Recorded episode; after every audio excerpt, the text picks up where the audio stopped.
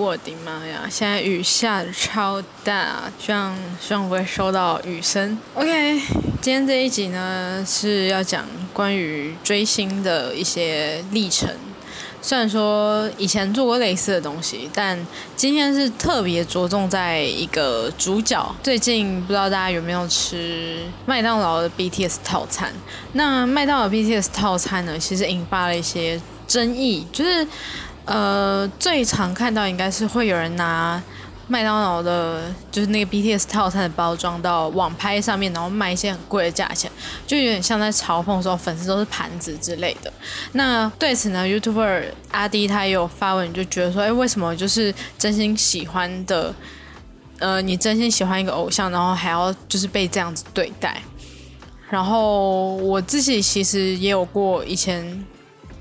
可能追星追的非常也。好了，可能追星真的蛮凶，然后也会被身边的人就有一些质疑啊，或者是呃，也是会有一些嘲讽。然后我自己觉得，应该应该很多就是迷妹迷弟，可能在追星的过程也都会遇到这样的情况。我认为大家之所以选择做迷妹迷弟，然后之所以选择对某一个 idol，就是。付出他的真心，然后付出他的全部，付出他的青春，我觉得这都是一定都是有许多原因的，所以我觉得不能，我觉得如果你什么都不能理解，就这样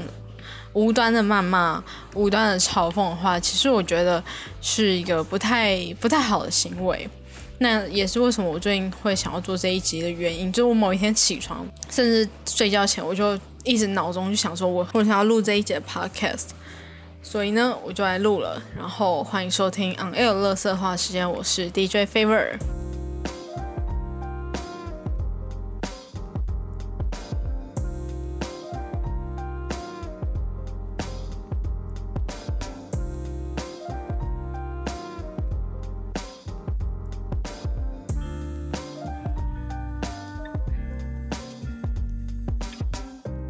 最近呢，因为最近那个 LCK 的夏季赛开始了，然后我就是有时候会看一下，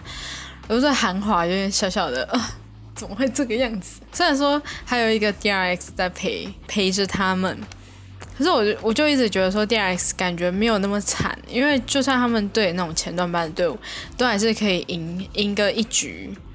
可是韩华就直接就零零二，然后我就觉得啊，怎么会这样？上一季明明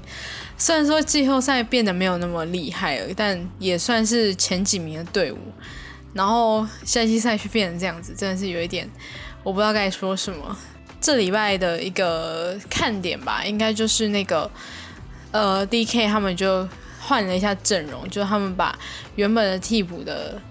选手补上来就去打打野，然后原本打野 Ken y o n g 呢就去打中路，然后原本中路 Showmaker 就跑去打 AD，然后这个这个组合还蛮妙的，就让我就不禁想说，哎，既然 Showmaker 都能打 AD 了，可不可以收留一下丘比？因为我真的是觉得有一点惨。但不管怎么说，因为现在才刚开始，所以我觉得到最后会怎么样也很难说啦。至于今天为什么要做这一集呢？反正看了标题应该就知道，我今天要讲的主题就是 NCT。那认真说的话，NCT 对于我来说，就是如果要细数我追星的这些这段时间，大概就只有两个团体可以被说是。我人生就是挚爱的两个团体，一个是 Super Junior，然后另外就是 NCT。那我个人觉得，因为我可能追 Super Junior 的时候年纪比较小，然后那个时候其实资源啊什么都没有很充足，所以呢就变成说那时候虽然说呃可以说自己真的很喜欢，但并没有到说我真的做了很多很多的事情。但是对于 NCT 的话，一来是资源，就是以 K-pop 来说，目前资源已经算很充足了。然后我当时我这个时候可能年纪也稍微比较大一点，有一点能力了。所以呢，认真说，虽然我可能对一些大户来说，可能真的是微不足道，但我还是有就是付出，我认为就是以我追星的历程中，算是付出的最多的一个表现。所以呢，但是我觉得追星这种事情其实不能完全就论论说你为了这个 idol 花了多少钱，你买了他多少东西，就是我觉得那那个有点太表面。虽然说它是很现实的一件事情，因为你要捧红一个 idol，你就是得花钱。但是我觉得有时候不能只看这一些。因为并不是每个人他都一定有能力，或者是他家人都可以放着他就是这样追星，因为可能有的人家里不允许之类的。就像呃有一部韩剧叫《请回答一九九七》，然后女主角呢她就是非常。呃，他就是非常非常热爱 H O T，然后当时呢，他就是完全就生命就奉献给 H O T，但是他的家人就是他的爸爸就非常的反对，然后甚至就是还有一度就生气到跑到他的房间，然后把他房里就 H O T 的海报还撕掉之类的。然后那时候看我也跟着很心痛，我就是我觉得。如果是追星的看，应该都很有感的一部韩剧，就是《请回答一九九七》。虽然说年代完全不同，但是我觉得应该大家都差不多，就每个追星仔应该看起来都差不多。好，这是重录了，我上礼拜录了一次，然后又不满意，我又再重录了一次。主要是因为我刚刚听了那个这礼拜的新资料夹，就是瓜吉的 Podcast，就是彩莹她有在，嗯，还有在新资料夹里面。提到那个 BTS 套餐，然后还有发表他的迷妹宣言，让我很有感的是瓜吉有讲到说，呃，可能有一些人会对于在体育上的关系，所以会很排斥韩星。其实这个也是在我刚开始追 K-pop 时候遇到的一个情况。我不知道现在的小孩还会不会遇到这样的问题，但在我们那个年代。呃，我这个年代就是差不多跟我一样，就是二十几岁的年纪的迷妹迷弟，然后可能在我们国高中，特别是国中的时候啊，我觉得高中就还好，但是还是会，但我觉得国中的时候是最严重。尤其国中的时候，班上同学一定都比较屁一点。反正当时就是会遇到一些，比如说体育的问题啊，或者是各种就是国内的一些反韩情绪比较比较高涨。那像其实我真的觉得现在真的相对之下比较还好，但可能也是我身边没有发生这样的事情，或者是可能我身边的人因为大家都长大，所以都成熟了。但反正就是那时候只要在学校聊韩国的明星啊，或者是拿韩国的明星的东西出来，就基本上你一定会受到。班上一些同学就是冷嘲热讽，然后就说你是韩狗。我不知道就是有没有人听到这些，然后就涌上这些回忆。但我除了就是想起这个回忆，我也就很纳闷一件事情：大家会因为这样子的原因，然后就去反韩嘛？那为什么我们现在如果遇到，就是因为是运动的问题，呃，就是因为其他的因素导致说你讨厌这个国家，我觉得很正常。就是如果换成现在，或许我。可以稍稍的理解当时那些人的想法，虽然说我我还是觉得他们不懂尊重这样子是有点不 OK 的行为，但是因为现在遇到的一个情，我自己会遇到一个情况，就是我本身是比较比较比较有在关注政治的东西，那有时候就是会因为政治的问题，然后去呃，比如说对于一些人啊，或一些明星。可能会因为政治的问题而对他们发表一些不太友善的言论，然后这时候呢，大家就会讲说：“哦，你们就是绝情，你们就是愤青。”然后我想说，你可以因为体育的关系，然后你可以去反韩，你可以去讲别人哈韩。为什么我今天我因为政治的关系，然后我去反中，然后我去？就是骂那些就是我认为舔共的人，然后却是不对的。那到底什么才是对的？就是这个行为我超级不懂。好，但这只是一个我就是因为听到那个新资料夹，我萌生的一个想法。但是听到那个追星迷妹宣言的时候，我真的是超级有感的。今天这一期可能也会展现我非常迷妹的一面，就是希望大家希望我就是还 hold 得住。总而言之呢，今天我会花比较多的篇幅在介绍 NCT 这个团体。再来呢，就是我可能会讲说，哎，为什么我那么喜欢他们？然后我可能在一边讲的同时，我也会一边回忆，因为我是以时间轴的方式，就从他们出道开始，然后列了一些每年的一些呃比较大的一些事情，然后我可能会。在讲这些事情，就讲到某一个时间的时候呢，我可能会突然想到什么，然后我就会顺着讲说，哦，那个时候我怎么样怎么样怎么样。这一期基本上就是作为你已经入坑了 NCT，然后不管你了不了解，了解的话就是一个交流嘛，那不了解的话就是帮助你，嗯，可能稍微懂一下，因为我知道 NCT 有很多都是新粉，就是可能是真的是。约莫去年才开始追的粉丝，所以说会面临到的问题是概念上的问题，然后可能会对于一些比较之前的事情会有一些不了解，所以会大概带一些，但我不会带太多，因为如果真的要一个一个讲完的话，会非常恐怖。我上次试录一次，其实我上次试录了两次，然后大概都是讲了一个多小时左右，所以就是会。我还就是要一边讲一边调整，还有给一些，就你想要入坑，可是可能有一些因素导致说你没有办法很认真的说，哦，我真的要喜欢，我真的要支持这个团体，因为我知道追 NCT 的时候面临到很多的问题是，身边很多人一开始都会说。哦，我很想要去了解 NCT，我想要认识这个团体，我甚至就是想要好好的去追这个团体，可是他们的概念太复杂了，我不知道从哪里去了解，就是会遇到很多这样子的人，导致说太难入坑，就是可能这入坑进去的那个路比较艰难，导致说可能有些人会打退堂鼓，所以呢，基本上就是作为这几类人啊。然后如果说你是完全不认识 NCT，完全不了解，你也可以。借着这一起去听听看，就是身为一个迷妹，然后去怎么怎么样介绍他的 idol，然后也许你下次遇到一个就是也是迷妹迷弟，然后他也是对，或者是甚至他是对一个。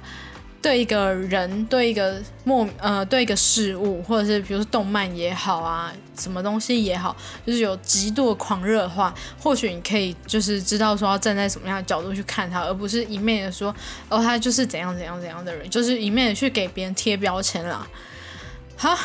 先来说说就是我的入坑契机。为什么要先说入坑契机？因为我是在他们出道之前还是练习生的时候，我就已经在追。这一群人了，然后他们在之前呢叫做 S N Rookies，S N Rookies 就是他们所属的公司 S N Town，在二零一三年吧做出的一个大企划，然后呢它是有点类似，我觉得有点偏现在选秀节目，但是又不完全是选秀节，因为选秀节目呢它最终就是会选出几个人成团出道，那 S N 这个 Rookies 的企划呢，就是他会试出。他会公开几名练习生，然后让你可能看一些哪个前辈回归，然后他们可能会 cover 他的舞蹈啊，然后或者是当谁谁谁伴舞啊，然后或者是可能会上一些节目啊，就是让他们在有点像是在陪着他们出道，陪着他们成长一种感觉。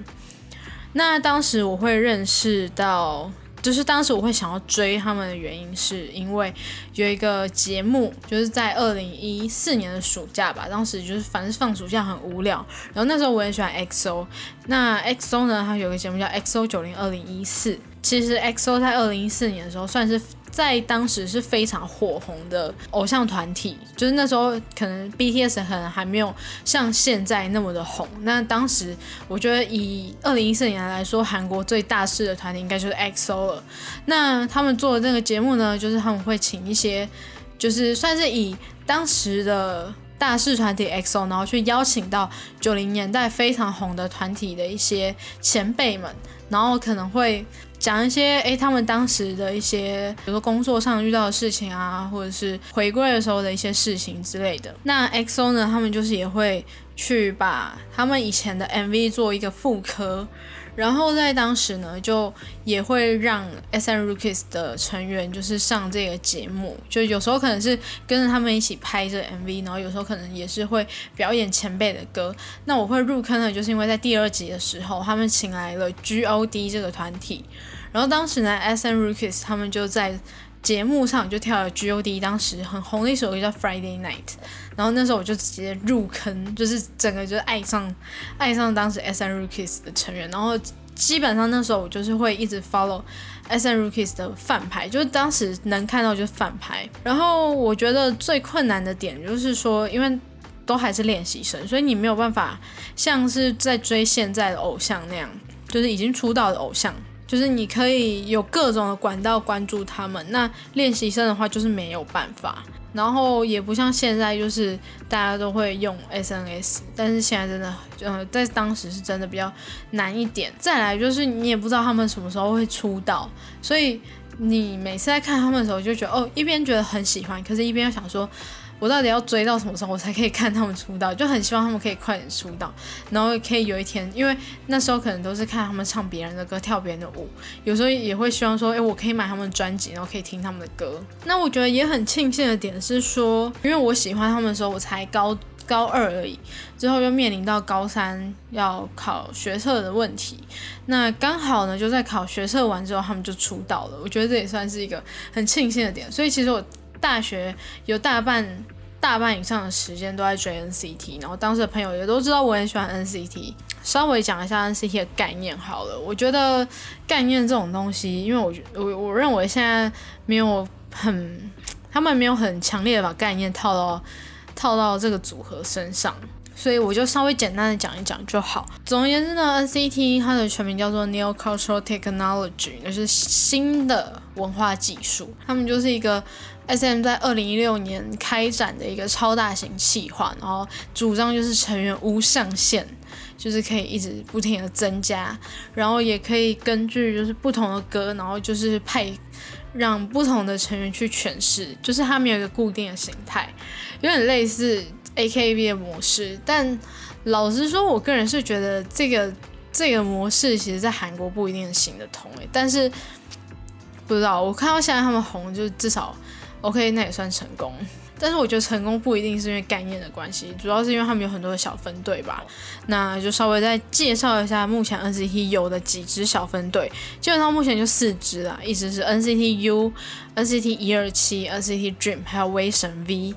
那 NCT U 呢，就是最一开始出道的组合，然后他一开始其实我一开始不知道说他是。比较不一样的。NCT U 的 U 代表 Unit，代表说他们每一首歌就是不会像其他的队一样是一个固定的形态，他们基本上每一首歌呢成员都不一定，有时候即便每一首歌可能这首歌也是 NCT U，这首歌也是 NCT U，但是可能两首歌出现的成员都不一样，这就是我所谓真的很像日本那种什么早安少女组啊 AKB48 的感觉，因为他们也是有比如说单曲的时候所谓的 Unit 曲，然后 U N 曲呢也是会有所谓的选拔成员，所以我觉得 NCT U 就真的有点类似选拔成员的概念。那 NCT 一二七的话呢是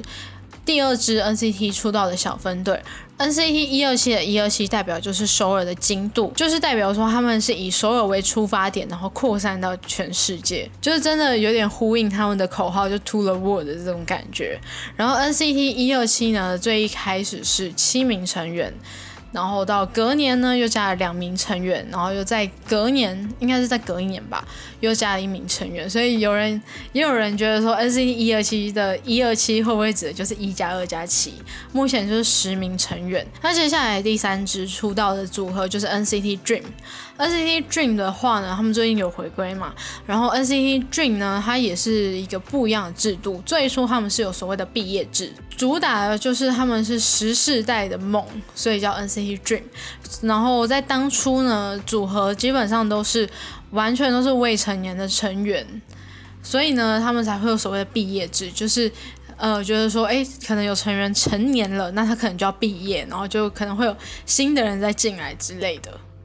接下来第四支呢是二零一九年初正式出道的，叫威神 V。然后威神 V 为什么他名字没有套 NCT？其实是因为在当时受到这个限韩令的影响。那关于 S N 公司跟 N C T 这个都是不可以出现的，所以呢，S N 在中国成立了另外一家就是叫做 Label V 的这个公司，就让这个威神 V 就是以这个模式出道。那基本上组合里面呢都是以讲华语为主的，那当然里面还有一个泰国人 Ten，然后他就是为了加入这个组合，然后特别去学中文，而且他中文讲得非常好。再来就是要讲到二零一七年部分，因为基本上二零一六年就是大家就是开始刚出道嘛，所以就还好。然后威神 V 的话是二零一九，只是因为刚好讲到分队，想说那一起介绍。接下来二零一七年呢，主要就是灾民他当时因为受伤的关系，所以他就基本上二零一七年整年他都是缺席任何 NCT Dream 的活动，所以当时 NCT Dream 是以六人的形式在活动的。然后在二零一七年初的时候呢，道英跟 Johnny 他们就加入了 NCT 一二期，就是当时就变成了一个九人的组合。一直到六月的时候，NCT 一二期他们发第三张迷你专辑《Cherry Bomb》，然后也凭借着主打歌《Cherry Bomb》得到了 Mnet 的音乐节目就 M Countdown 的一位，也是他们首个一位。那在同年的，也就是也是二零一七年六月的时候呢，NCT 正式确定他们的粉丝名叫做 NCT Zen。再来就要讲到二零一八了。那基本上如果只是回归，就是只是如果是迷你专辑回归的话，我基本上不太会讲。如果是正规专辑，我可能会特别讲一下，因为迷你专辑的话，可能他们一年就是回归好几次不同分队，真的讲起来会爆掉。还有在二零一八年初呢，他们就有来台湾录制这个台式的红白叫什么红白超级艺能大。大赏吗？我忘记全名叫什么，但反正就是台视的那个红白的那个节目。然后当时我还有去，那时候是喝那个什么生活泡沫红茶，然后登录发票，然后那几天我就狂喝，但是我最后好像只登录了三五张，结果就中了。我觉得还蛮莫名其妙的，但是那时候也觉得运气很好。虽然说就只有坐三楼，可是那时候。就真的见到偶像本人的时候，虽然说我不是第一次见偶像，就是之前有几次追星，然后追到本人的经验，但可能是因为那时候真的特别喜欢 NCT 吧，所以那时候就真的觉得特别难得，然后也觉得特别感动，而且因为当时呢是。有别的工作在身，然后为了要请假，因为我是当时是做宿舍的工作，然后那时候是期末，是一个退宿的时间，就基本上是爆炸忙时候。可是为了要请一天的假，我前一天就是整个，我还记得那时候寒流来袭，超冷的。然后前一天呢，就还补了十个小时的班，基本上我们不会说你一整天就很血汗的从早做到晚。呃，通常会看你的课表，然后也不会说你没有课，然后就一直排，也会让你有一些休息的时间。但我的班表基本上就是从我可能下课回来，然后一路到我们晚上下班，就是一路都是满的，然后就只是为了我要请假看 NCT，然后那时候觉得自己有点狂。那同时，二零一八年呢，灾民也回归了。然后呢，NCT 他们也以 NCT 二零一八就是这个完全体的形式，正式发了他们的第一张专辑，叫做 NCT 二零一八 Empathy。那当时除了原本的十五名成员，还加入三名成员，就是我们当时所称的吉祥三宝，就是。呃，在 Rookies 里面呢，因为以前 Rookies 都人比较多，那因为 NCT 整个一大批出道之后，剩下的就比较少。那当时就是有三名的男成员，一个是坤，还有 Lucas 跟廷佑，然后他们就被称作是吉祥三宝。然后在二零一八年的时候，他们也加入了 NCT 二零一八，然后跟着他们一起，就是一边出道一边发专辑。那接下来就是差不多到五六月的时候，因为真的确切日期有点忘了。NCT 一二七呢，他们就在日本正式出道。然后到了九月的时候呢，新成员廷佑就正式加入了 NCT 一二七。当时 NCT 一二七就是以十个人的组合，然后。正式活动，那他们也发行了他们的第一张正规专辑，叫做 Regular Irregular，然后同时也有到美国去发展。那当年的年底，就是因为呃 NCT Dream 的队长 Mark，他就因为成年的关系，所以毕业了。当时他们还有发了一首歌呢，叫做 Candlelight，就是作为马克的毕业曲，而且 MV 真的拍的非常有意境，就是我觉得如果是 NCT Dream 的粉丝一定要听的一首歌。接下来到二零一九年初的最大的一件事情，就是新的小分队威神 V 正式出道。那同时呢，就是在威神 V 出道之后，NCT 一二七当时是以九人的形式，因为当时呢，云云他就因为中国小分队的关系，所以就比较专注在中国发展。当时就以九人的模式，然后举办了他们首次的巡回演唱会，叫做 New City World Tour The Origin。那除了在首尔之外呢，当然之后也有跑到日本，然后办了十四场的巡回演唱会。接下来呢，他们也有跑到北美的巡回，而且北美是一个巴士的巡回，就他们特别弄了一台 NCT 一二七的巴士，然后就坐在这个巴士就到各地去巡演这样子。我还买了那个巴士的模型，然后我现在每天看着都觉得很怀疑，想说我到底干嘛要买？而除此之外呢，NCT。一二七也在二零一九年，大概是二月的时候，在日本发行他们的第一张正规专辑。接着就到年底的时候了，NCT Dream 也举行了他们的第一场演唱会，叫做 The Dream Show。虽然说规模没有像呃 NCT 一二七的 New City 这么大，不过也算是一个里程碑啦。接下来就是到二零二零年时候了。二零二零年初呢，NCT 一二七也发行了他们的正规二级 New Zone。之后呢，微尘 V 也发行正规一集。那同时呢，NCT 他们也取消了 NCT Dream 的毕业制，所以马克呢他就回归了 NCT Dream。但当时的给的说法其实是让他们七个人以 NCT U 的形式活动。到了下半年的时候，NCT 以 NCT 二零二零的模式再度完成体回归，不但让当时呃以 v i s i o n V 出道的新成员肖俊、杨洋还有 Henry 一同加入 NCT 之外呢，也再加入了两名新成员，分别是韩国的成员陈灿，还有日本的成员将太郎，然后就是以一个二十三人的模式活动。我真的觉得就是在逼死粉丝，就是二十三个人。二十三个，你知道那个抽卡几率真的是，我必须要特别讲到。既然讲到抽卡，我就顺便讲一下好了。每次呢，只要我买 NCT 的专辑，特别是 NCT 一二七，NCT NCT Dream 反而还好，但我觉得 NCT 一二七完全没有一张，就是基本上每一张我一定会抽到那个 Mark 的小卡。那我就想说，我到底为什么？为什么每次真的是每次真的？然后到我朋友看了都觉得很莫名其妙，然后看到后面就觉得说你要不要干脆就是改改喜欢马克算了。我就想说好，这次有二十三张小卡，我想说那应该不会那么巧吧？因为我其实到后期比较少在 follow 的时候，我已经不是什么大户，就以前我可能一次会买个可能六七张，甚至也有买到十张过。但其实到二零二零那时候，我已经不是那种很狂，就是一定会买很多张，我大概就。差不多买个一两张就差不多，所以我就想说应该还好吧。结果我又再度的抽到 Mark，那我就想说到底是这是什么奇妙的缘分，就是让我真的有时候也会听到朋友这样讲，我也会真的怀疑说，那我要不要改改我的本名好了？那再来当然就到二零二一年啦。二零二零年呢，我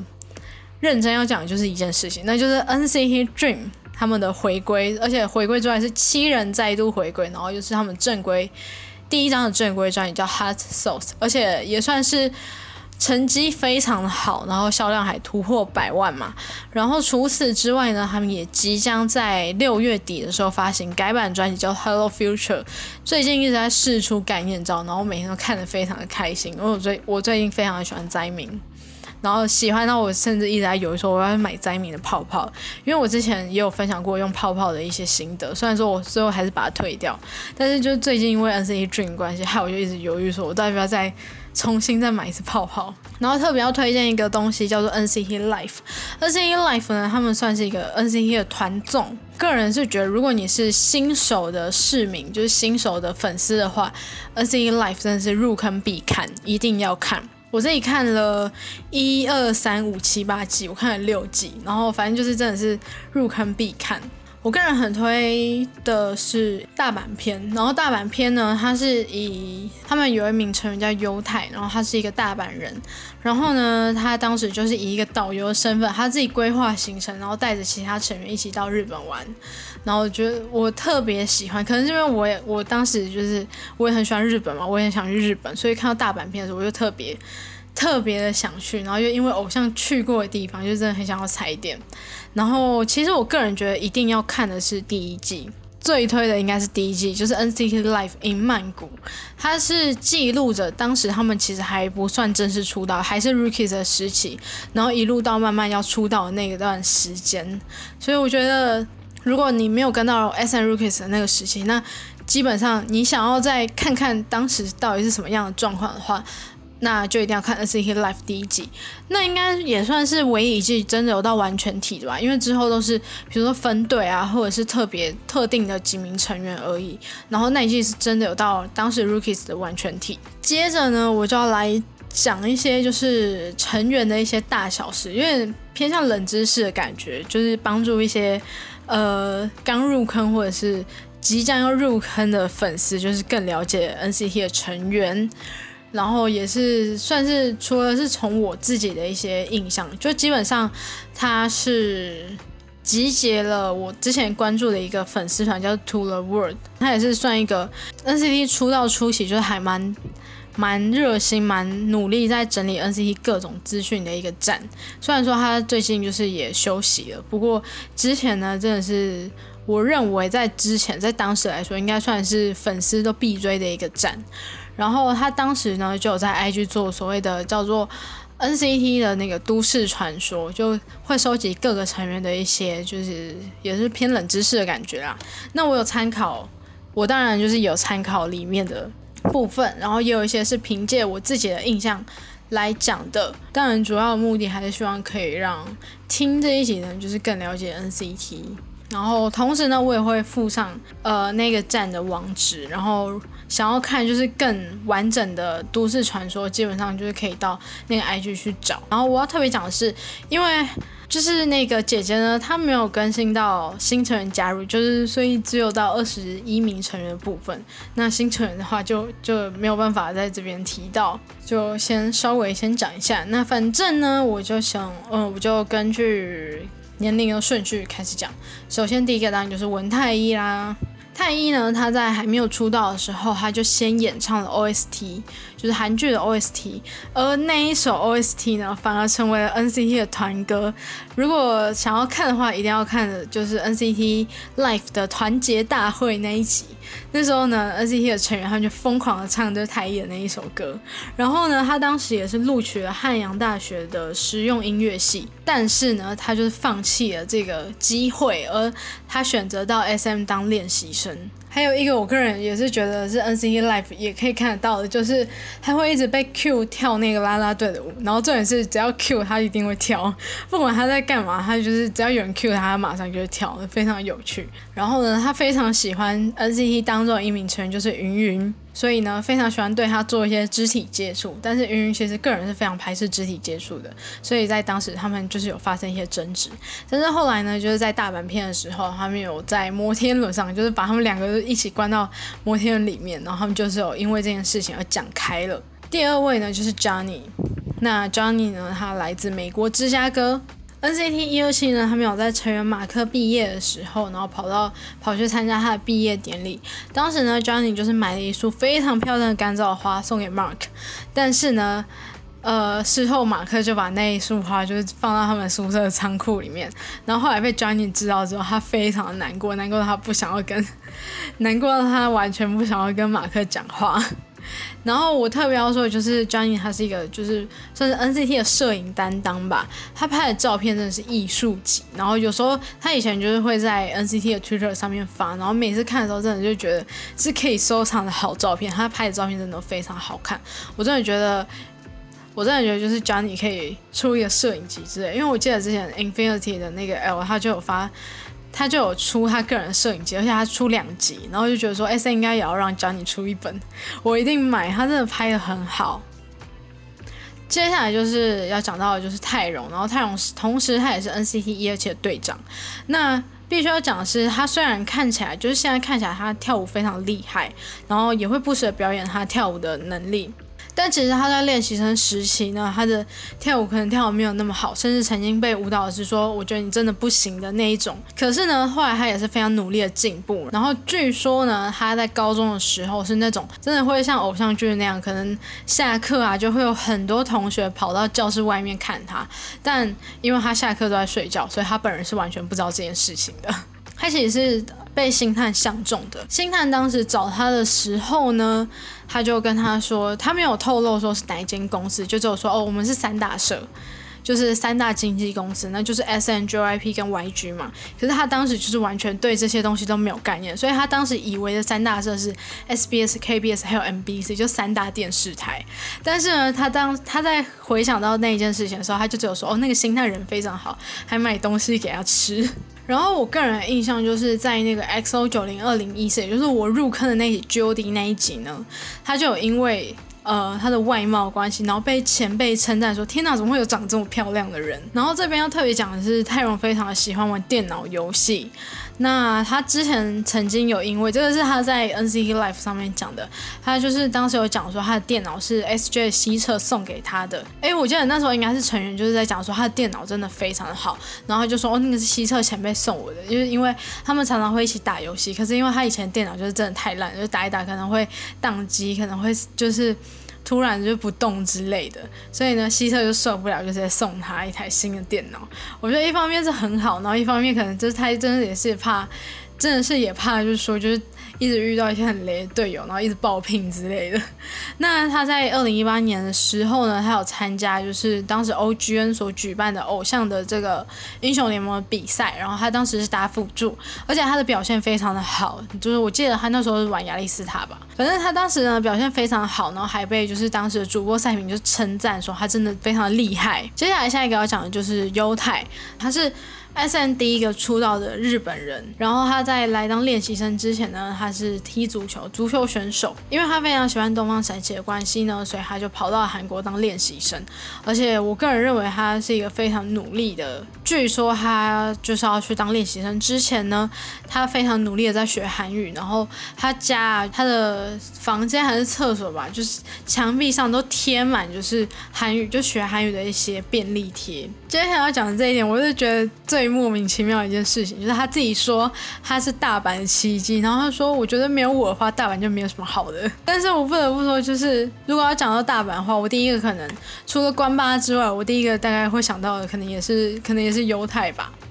接下来下一个是坤，然后坤呢，他是福建人。中国福建人，但据说他不是很会讲福建话。那他之前曾经来台湾，就是在台湾住过三年的时间。然后之前也曾经有跟呃一名网红叫做田雅霍，不知道大家还记不记得这个人？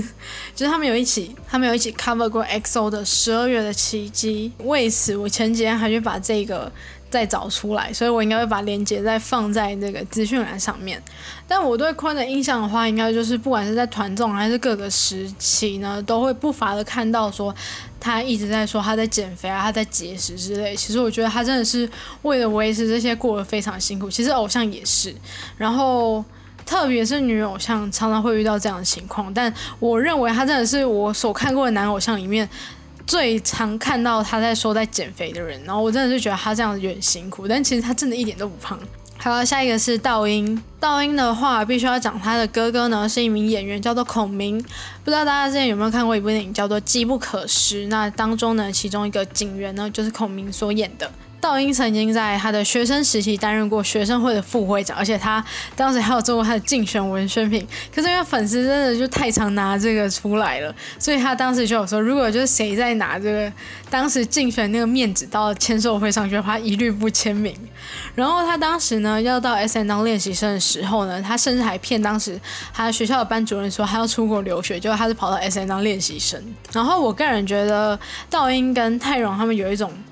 嗯，大家就会说他们是猫鼠 CP，就会觉得他们互动有点像汤姆猫与杰利所感觉，然后就是有一种相爱相杀。虽然说他们平常就是会各种争执，因为觉得他们有很幼稚，可是其实有时候你还是会看到他们感情很好的一面。然后呢，他个人在 NCT 二零一八的实习，就是呃当时 BOSS 那首歌的时候，他自己透露说他最喜欢的成员是 Jeno。我我印象非常深刻的是，就是在 NCT 一二七当时发了他们的第一张专辑，然后发改版专辑的时候，改版专辑。是个人封面，然后他在呃专辑刚发的那时候，他就会跑去唱片行，然后就是还会自己去买专辑。他很常就是在 IG 就是 po 说他买专辑，然后他会自己开箱。然后在当时就是有那个人封面专辑嘛，他还就是他们就是有到唱片行去算是巡视啦。然后呢，他就自己拿了自己封面专辑说，嗯，我觉得这个。这个卖最好，结果马上被店员打脸说，嗯，这个今天没什么人买，那我就觉得超好笑。道英这个，我觉得他常常会做一些很好笑的事情，然后就会让你觉得非常喜欢他。但即便说他那么搞笑，但是他还是非常的有魅力。接下来呢，下一位就是 Ten，也是 NCT 的唯一一名泰国成员。然后呢，据说他在出道之前，他曾经是韩团，就是呃有一间公司叫 Starship。他是 Starship 旗下的某一个男团 Boyfriend 的预备成员。天哪，就是如果他真的当时以 Boyfriend 出道的话，因为 Boyfriend 我也是有追过的，就是我会更早追到 Ten 这个成员。但不得不说，Boyfriend 的发展也是令人觉得蛮蛮哀伤的。但必须要说的是，Boyfriend 最近他们也有就是在重组，他们之前解散嘛。然后再回到 Ten 的话呢，Ten 在出血的时候还是跟 NCT Dream 的成员住同一间宿舍。然后呢，可能那些小孩太吵了，所以他常常会在宿舍的时候就是喊他们安静一点。那 Ten 还有一个点是他非常会画画，我个人觉得就是 NCT 最会画画的成员应该就是不是任俊就是 Ten。那我个人可以认证是因为在当时呢，NCT 二零一八的那张专辑的附赠的，除了小卡之外，还有一个就是他们自己手绘的日记。然后我拿到 Ten 的 Ten 的就是真的画的爆炸好，就是艺术品等级的那一种。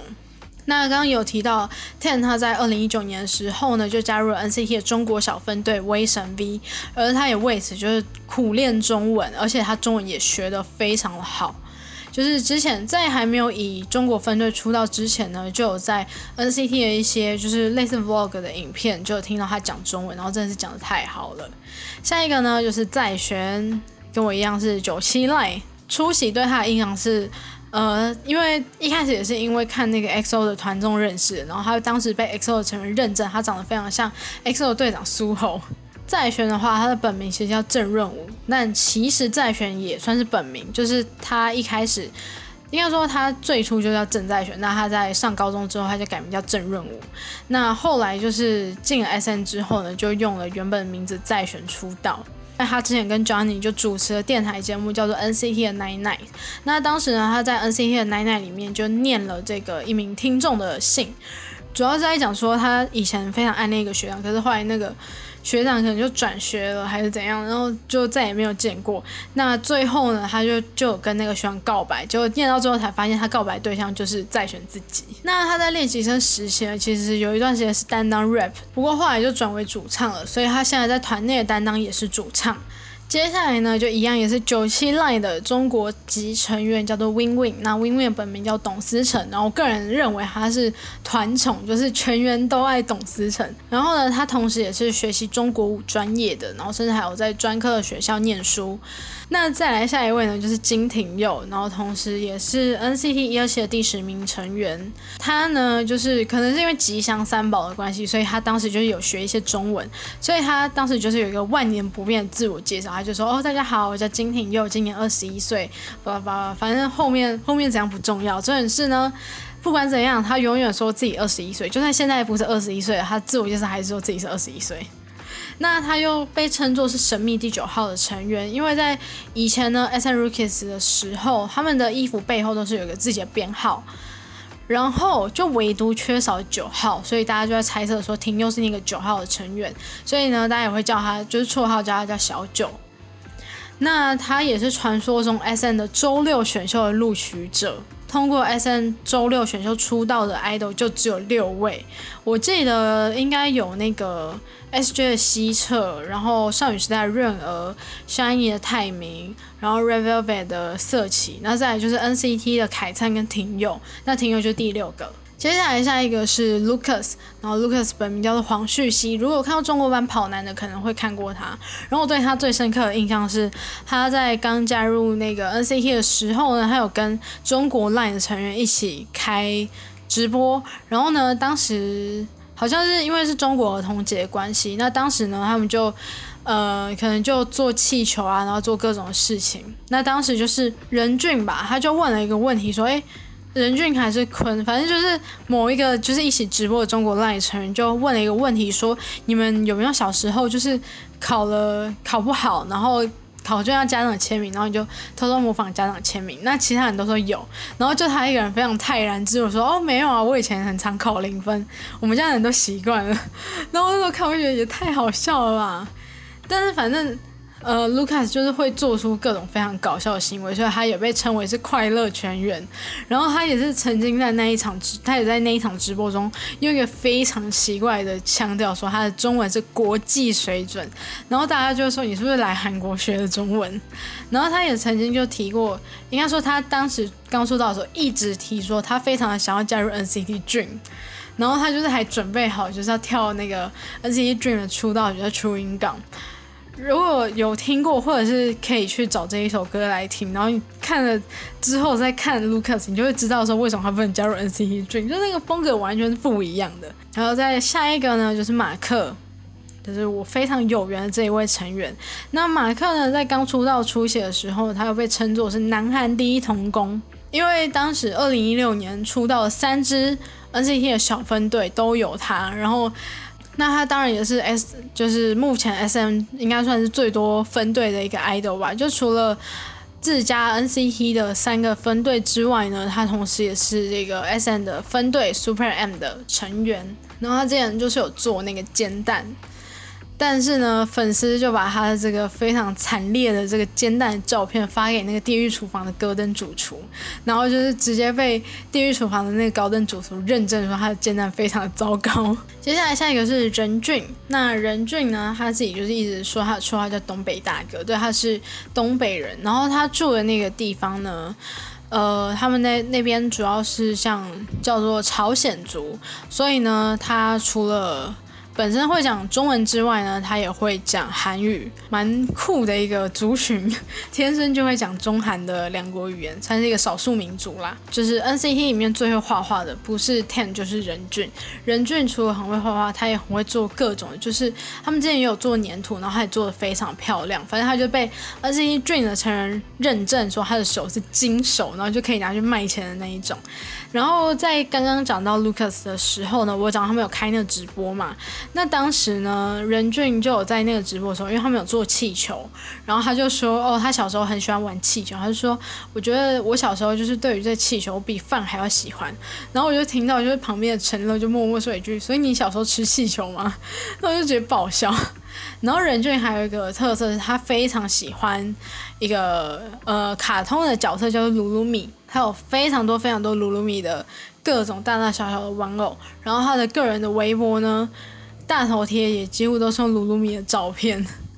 下一位是 Jeno，然后 Jeno 呢，在练习生时期，我就个人觉得他长得非常的像 Super Junior 的东海。那其实后期呢，他又被东海本人认证说真的长得很像。没有记错的话，他跟灾民他们是同学，在当时在念书的时候，他们是同学。他们好像也是同一天进公司的，然后呢，因为他个人就是讲话常常被呃讲话可能常常冷场，然后被成员认证说他讲话非常无趣，所以呢，他要叫做 No Jam 担当。那讲完 Jeno 之后呢，下一位就是凯灿，然后他是一个 Cover Dance 的能力者，就是你可以去看 nc 二零一八时，他们有上这个 Weekly Idol，然后上 Weekly Idol 的时候，当时他们就有跳那个随机舞嘛，然后他就整个跳超好，我个人觉得他应该 他可以跟。那个他的前辈就是 Shiny 的 Key，就是拼一下说谁到底比较厉害。那刚刚有讲他也是其中一名，就是 SM 周六选秀的录取人之一。而且呢，我觉得如果说刚刚有讲到，呃，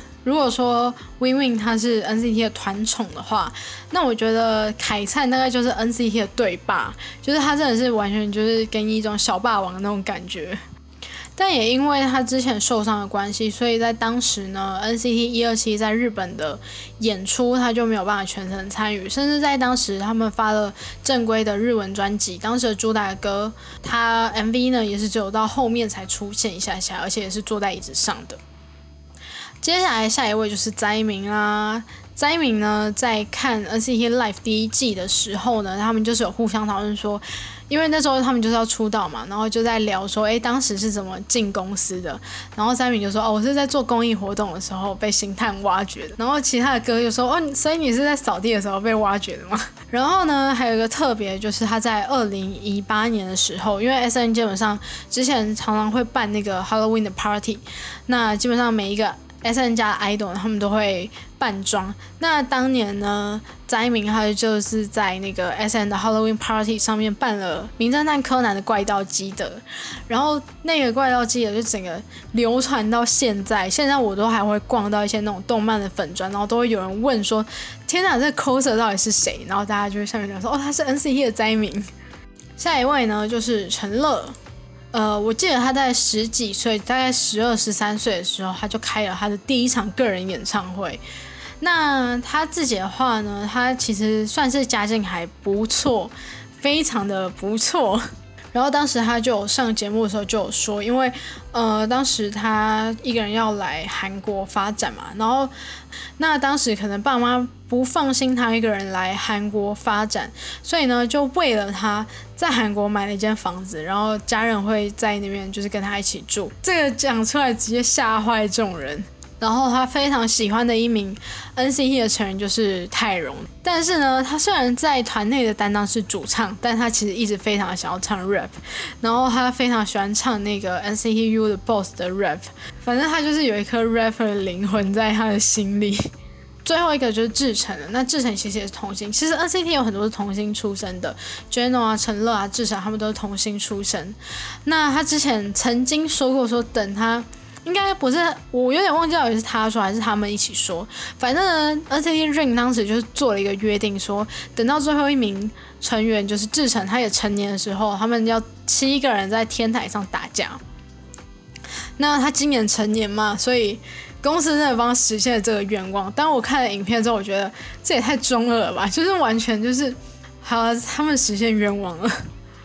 然后我就是在看，最近在看那个志成的那个庆生特辑，因为他是成年的特辑，然后就问很多就关于他的一些问题。就是那个环节呢，是他会写一些韩文字的缩写，然后就是要从那个缩写去猜出一些跟志成有关的事情。然后有一个就是大家都看不懂，所以他最后就给一个提示是他的英文名字。然后大家就是想说，到底谁知道你的英文名字啊？就我就是后来成了就爆出来，就 Andy，就他就答对了。然后整个那那个马克整个就超级就是完全没有办法接受，然后就一直疯狂用英文说 Your name is Andy，然后就完全没有办法接受。我看着就觉得超好笑，那一段我重看了好几次。以上就是我对于 NCT 的。也没有到二十一名成员，因为我后来发现就是中国赖也是有些没有讲到，那就稍微补充一下好了。简单讲一下被漏掉那些成员，首先是澳门籍的 Henry，然后再来就是肖俊。那肖俊他本身。的特色呢，就是他非常，他虽然是主唱，但是他又很喜欢吃辣，然后反正他有时候就是会控制不住，一直想要吃辣的东西，像什么老干妈之类的，但是他又会一直觉得说，哎，可是因为他是主唱的关系，他们怕会伤到嗓子，然后这个是我对他最深的印象，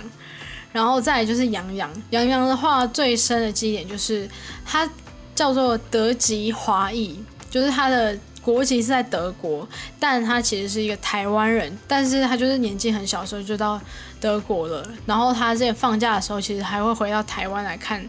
呃，比如说看奶奶啊之类的。然后他其实之前他们就是有在 KKBOX 上面就是做那一起听的活动，然后就也说他以前会讲一点台语，因为他是德籍华裔的关系，所以他之前有个绰号叫刘德华，因为他叫刘洋洋，所以大家就会叫他刘德华。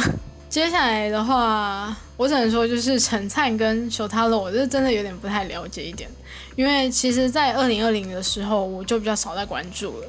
接下来就要讲到偏粉丝向的情况。作为粉丝呢，我其实呃之前有讲是入坑，刚入坑的一些情况。那接下来就是我作为一个长时间的粉丝，然后所遇到一些情况。那其实，在最初期，就是刚出道那几年的时候，比较常遇到的就是他们很常回归。一来刚出道不久，然后二来就是他们有很多小分队，所以其实大概每隔几个月就会听到 NCT 可能某一支分队要回归的消息。那当时就是身边也不乏有一些前辈的粉丝，然后可能因为前辈就是久久回归一次嘛，然后可能就觉得有一些不满啊，就觉得说为什么？每次好不容易听到回归的消息，就又是又是后辈，然后每次资源都给他们，就是他们占尽了 S N 所有资源。可是因为当时 N C T 其实认真说的话，他们并不像 S N 的各家前辈一样，就是非常火红，所以常常会说他们就是 S N 的糊团，然后又说哎资源都给你们，然后还是捧不起来，然后或者是各种的各种冷嘲热讽啊。就会觉得说啊，他们就是一个 S N 最失败的企划，然后再来会遇到的点就是，呃，大家常常会觉得说 S T 的风格很不大众，就会觉得他们不够大众化，这也可能也是他们没有办法很红的原因。再来就是很多人，就像我出开头讲的，很多人想要入坑，可是不懂他们的概念跟他们的风格，所以就会有点拒于门外，那就会导致说身边有很多人可能。只听过 NCT，知道我喜欢 NCT，可是他们就是对 NCT 有很多不了解，然后有的甚至会到不谅解的情况，这是作为当时的我来说是非常的心累的点。那我觉得能一直撑下去的理由，一来是有时候会觉得说，哎，我喜欢那么久了，然后二来就觉得说我就是关我屁事，其他人的想法关我屁事。然后再来，我觉得有一个很 touch 的点是在 NCT Dream 的部分，我忘记是什么时候，反正就是 NCT Dream 的成员在感叹说，因为 NCT Dream 他们几乎都是未成年嘛，然后他们其实就必须要牺牲很多自己的时间。不管是在学校跟朋友相处的时间，甚至很多成员都是放弃了跟同学一起去毕业旅行。你知道，很多人像，尤其是特别是近几年，因为疫情的关系嘛，很多学生他们不是都会，呃，感叹说啊，我们什么生于 SARS 啊，然后毕业于 COVID-19，然后我们没有毕业典礼，没有毕业旅行，什么有的没的。呃，这个是大家都这样，就是除了你之外，你的同台也是，就是你们。这一整届基本上大家都有受到影响，可是他们不是，他们就是要可能辛苦练习的时候，然后可能要看着自己的同学很开心的玩，很开心的哎，今天才能去毕业旅行，然后当同才都在开心的玩的时候，他们就已经放弃了那样子的权利，为了梦想而努力。虽然说我知道很多练习生都是这个样子，但是就是对于那个时候的我来说，会觉得啊，真的是非常的很有感触啦。所以当时就会觉得说，那我为什么要管那么多、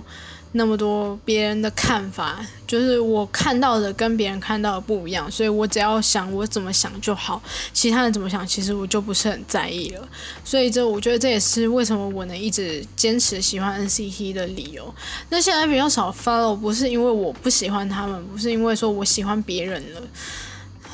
不完全啦，但不是说因为我。爱上其他明星，所以我脱饭了。那其实单纯只是因为就近几年开始 follow 电竞的关系，所以就变成说比较少在看明星的东西。但是如果认真要讲话，只要 NCT 回归，基本上我都还是会 follow。然后如果人家问我最喜欢的 idol 是谁，我还是会说 NCT。所以我觉得这应该就会是一个，就是以前是这样，就有点像少女时代，以前是这样，现在是这样。我觉得以后也都会是这样子的回复。总而言之呢，我个人就是觉得今天呢，就是算是圆了我一个梦吧。因为讲了这么多我喜欢的东西，但是一直都没有机会可以讲这个我个人最喜欢的韩团，所以也是让我觉得很感动。虽然说也是录了快一个半小时，但是我觉得也算是蛮值得的。因为我觉得，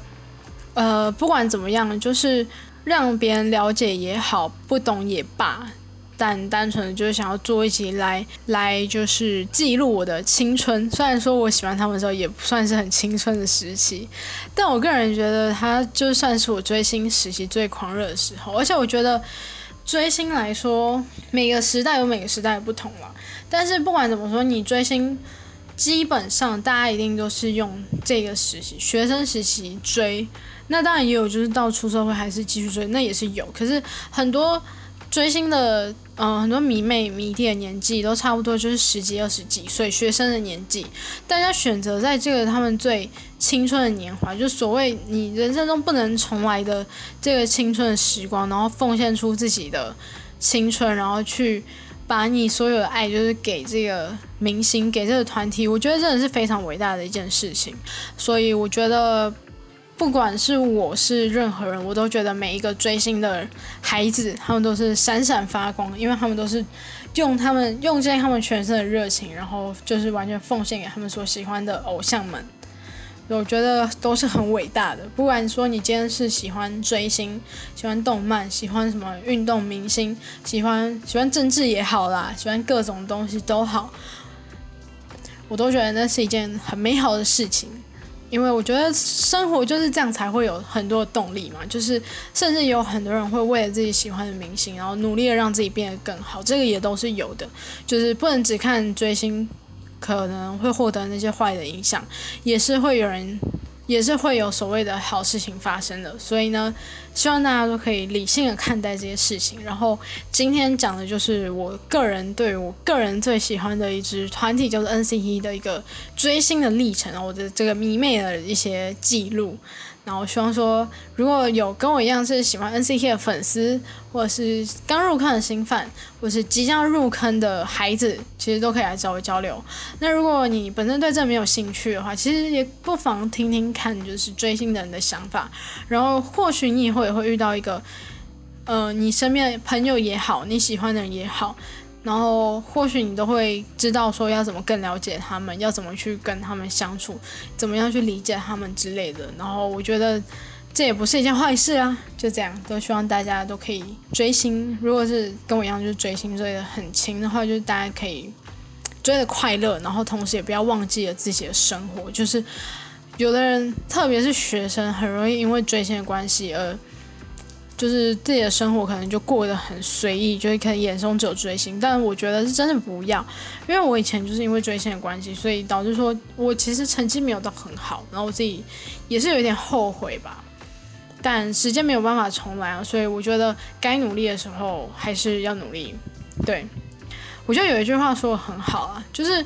我觉得读书不是读书不是全部，可是读书或许是一个可以帮助你实现梦想的捷径。